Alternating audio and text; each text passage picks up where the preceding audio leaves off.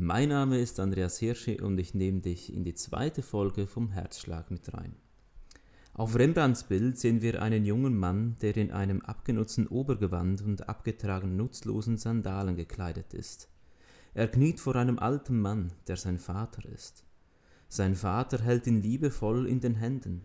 Das Bild bewegt. Ein so heruntergekommener junger Mann kniet vor einem reichen und auch dementsprechend gut gekleideten Vater. Zwei völlig unterschiedliche Welten prallen aufeinander, doch in den Gesichtern ist keine Abscheu. Betrachten wir die Gesichter der beiden, dann drückt der Sohn Geborgenheit und der Vater Liebe aus. Das Bild zeigt, wie Rembrandt sich die Rückkehr des verlorenen Sohnes vorgestellt hat. Verloren, gesucht, gefunden. Diese Schritten zeigten die ersten beiden Gleichnisse, die Jesus auf die Kritik der Schriftgelehrten erzählte verloren, gesucht, gefunden, steht auch über dem Gleichnis des verlorenen Sohnes.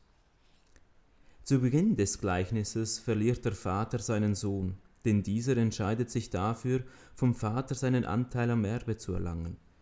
Dies war im damaligen Kontext eine arrogante Handlung des Sohnes.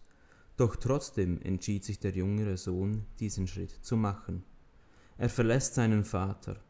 Doch auch der jüngere Sohn geht verloren. Weit weg von seinem Vater verschwendete er sein ganzes Erbe. Zu allem kam zu dieser Zeit eine Hungersnot übers Land. Er konnte nichts mehr kaufen, ihn hungerte. Er hat Angst um sein Leben. Er war verloren. Das Gleichnis zeigt den jüngeren Sohn als einen Suchenden. Er sucht in der Ferne ein neues Zuhause, einen neuen Lebenssinn. Er geht als Suchender und bleibt Suchender im Ausland. An dem Punkt, wo er nichts mehr hat, sucht er um Hilfe.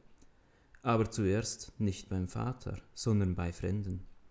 Auch der Vater, der zu Hause ist, ist ein Suchender. Er sucht am Horizont nach seinem Sohn. Der Sohn fand erst eine trügerische Hilfe bei einem Fremden im fernen Land. Er musste die niedrigste Arbeit für einen Juden tun. Er hütete Tiere, denen ein Jude möglichst fern blieb, Schweine. Die Hilfe in dem fremden Land war trügerisch, denn er wusste weiter hungern. Er war den Leuten egal, so durfte er sich nicht einmal vom Futter der Schweine ernähren. Doch nun findet er die Lösung für seine missliche Lage, die Rückkehr zu seinem Vater. Er sagt sich, dass selbst die Knechte seines Vaters besser leben, als er hier lebt, und so kehrt er nach Hause zurück. Bei seinem Vater findet er den Ort, wo er zu Hause ist, wo er geliebt ist. Der Vater, der am Horizont nach seinem Sohn sucht, findet nun endlich seinen Sohn am Horizont. Der Vater kann nicht anders und läuft ihm entgegen und schließt ihn in die Arme. Auch in diesem Gleichnis steht am Schluss ein Fest. Denn sein Sohn war verloren und ist nun wiedergefunden. Verloren, gesucht, gefunden. Kann man auch zum Leben Rembrandt sagen. Nauen schreibt, dass Rembrandts Leben sehr ähnlich der Geschichte des verlorenen Sohnes gewesen sei. In den jungen Jahren war Rembrandt sehr von sich selbst überzeugt.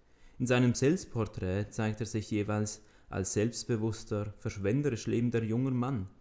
Auch sein Lebensstil zeugte von dieser Einstellung. Es heißt über ihn, dass er als junger Mann Luxus liebte, begierig erleben wollte, was die Welt zu bieten hatte. Doch dieser Zeit folgte eine Zeit des Leids und Kummers. Mit seiner Frau Saskia hatte er vier Kinder, wobei nur eins dieser Kinder das Erwachsenenalter erreichte. Auch seine Frau Saskia musste er begraben. Dazu kamen finanzielle Probleme, wo er sein Haus mitsamt Hab und Gut versteigern musste. Das Erlebte nahm Einfluss auf seine Bilder. Nach dieser Zeit zeichnete er Natur und Menschen ohne äußeren Glanz, sondern mit Wärme und Innerlichkeit. Dies zeigt auch sein letztes Bild, das Bild vom verlorenen Sohn. Etwas scheint sich in seinem Herzen gewandt zu haben. Im Gleichnis lesen wir von einem Menschen, der auf Abwägen kam. Ein junger Mann, der in ein fremdes Land ging und da Dinge tut, wo der Vater besser nichts wusste. Er lebte einen Lebensstil, der den Vorstellungen des Vaters widersprachen. Doch das Leid in seinem Leben brachte den jüngeren Sohn zum Nachsinnen und schließlich zur Umkehr. Kann es sein, dass Rembrandt das Gleichnis des verlorenen Sohnes verstand und sich darin wiedererkannte?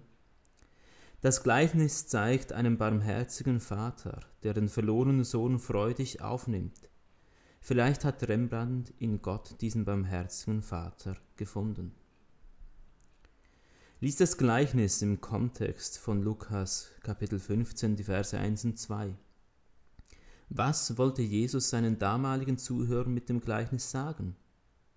Welche Bedeutung hat das für dich, für uns heute? Kommt über diese Frage nun zum Nachdenken und zum Austausch.